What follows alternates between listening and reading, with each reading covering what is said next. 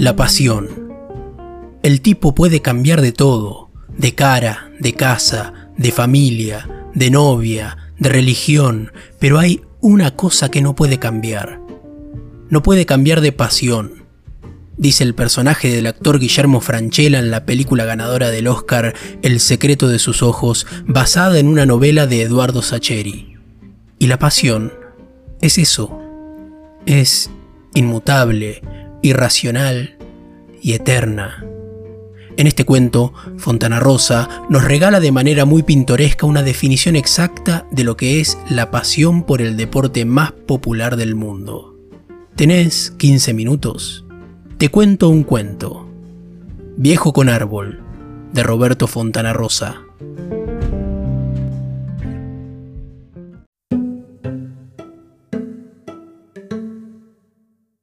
Un costado de la cancha había yuyales y más allá el terraplén del ferrocarril. Al otro costado, descampado y un árbol bastante miserable. Después, las otras dos canchas, la chica y la principal. Y ahí, debajo de ese árbol, solía ubicarse el viejo, había aparecido unos cuantos partidos atrás, casi al comienzo del campeonato, con su gorra, la campera gris algo raída, la camisa blanca cerrada hasta el cuello y la radio portátil en la mano. Jubilado seguramente no tendría nada que hacer los sábados por la tarde y se acercaba al complejo para ver los partidos de la liga.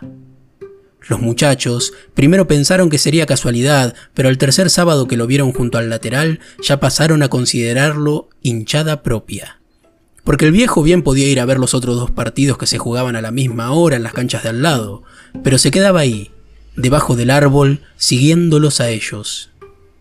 Era el único hincha legítimo que tenían, al margen de algunos pibes chiquitos, el hijo de Norberto, los dos de Gaona, el sobrino del Mosca, que desembarcaban en el predio con las mayores y corrían a meterse entre los cañaverales apenas bajaban de los autos. Ojo con la vía, alertaba siempre Jorge mientras se cambiaban. No pasan trenes casi, tranquilizaba Norberto, y era verdad, o pasaba uno cada muerte de obispo lentamente y metiendo ruido. ¿No vino la hinchada? ya preguntaban todos al llegar nomás, buscando al viejo. ¿No vino la barra brava? y se reían. Pero el viejo no faltaba desde hacía varios sábados, firme debajo del árbol, casi elegante, con un cierto refinamiento en su postura erguida, la mano derecha en alto sosteniendo la radio minúscula como quien sostiene un ramo de flores.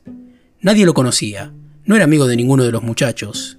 La vieja no lo debe soportar en la casa y lo manda para acá, bromeó alguno. Por ahí es amigo del referí, dijo otro. Pero sabían que el viejo hinchaba para ellos de alguna manera moderadamente porque lo habían visto aplaudir un par de partidos atrás cuando le ganaron a Olimpia Seniors.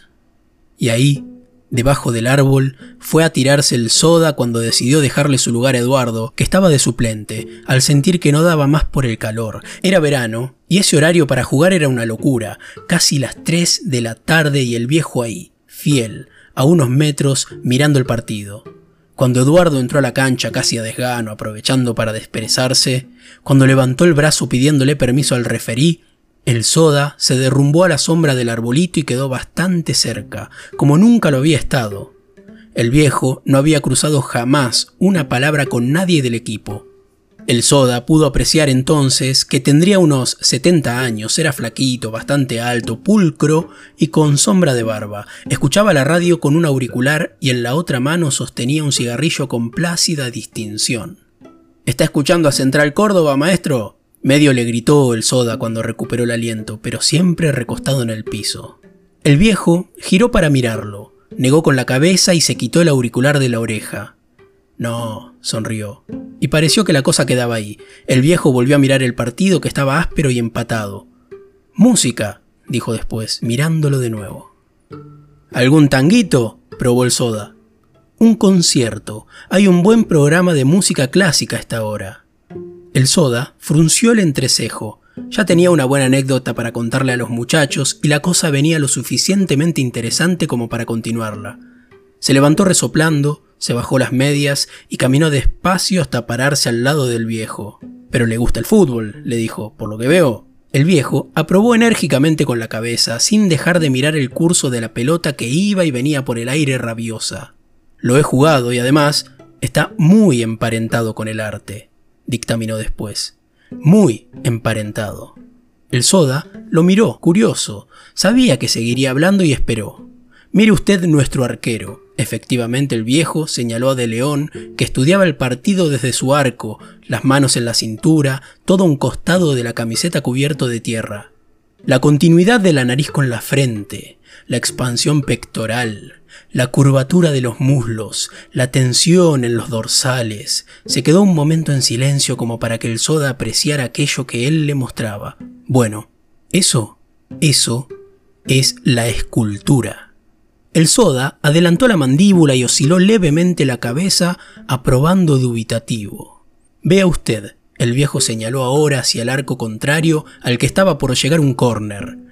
El relumbrón intenso de las camisetas nuestras, amarillo cadmio y una veladura naranja por el sudor, el contraste con el azul de Prusia de las camisetas rivales, el casi violeta cardenalicio que asume también ese azul por la transpiración, los vivos blancos como trazos alocados, las manchas ágiles ocres, pardas y sepias y siena de los mulos y vivaces dignas de un bacón.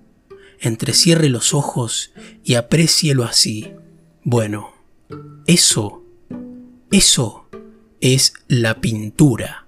Aún estaba el soda con los ojos entrecerrados cuando el viejo arreció. Observe, observe usted esa carrera intensa entre el delantero de ellos y el cuatro nuestro, el salto al unísono, el giro en el aire, la voltereta elástica, el braceo amplio en busca del equilibrio. Bueno, eso, eso es la danza. El Soda procuraba estimular sus sentidos, pero solo veía que los rivales se venían con todo porfiados y que la pelota no se alejaba del área defendida por De León.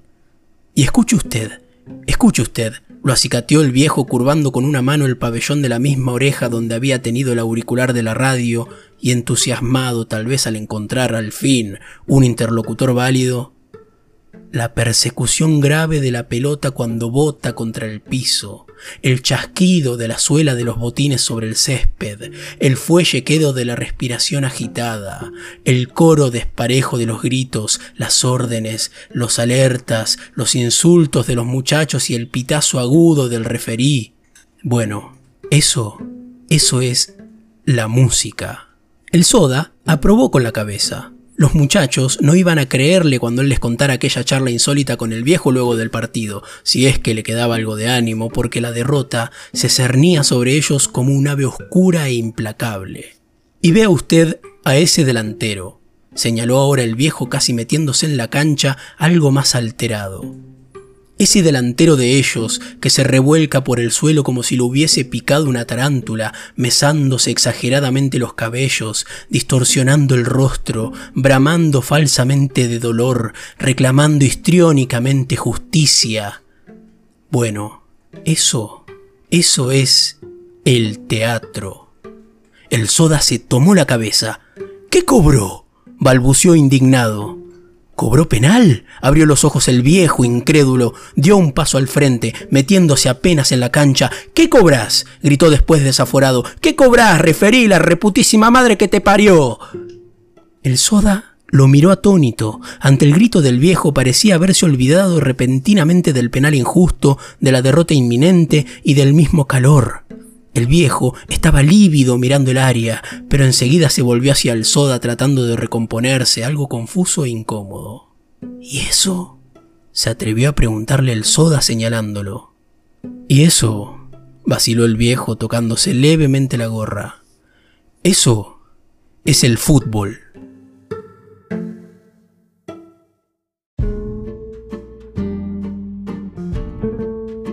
Eso fue Viejo con Árbol de Roberto el Negro Fontana Rosa. Espero que te haya gustado, que hayas disfrutado del capítulo de hoy.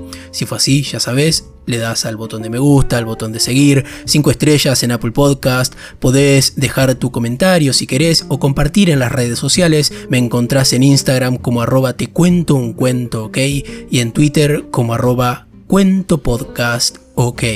Sin más que decir, me despido, mi nombre es Pablo y nos reencontraremos en el próximo capítulo.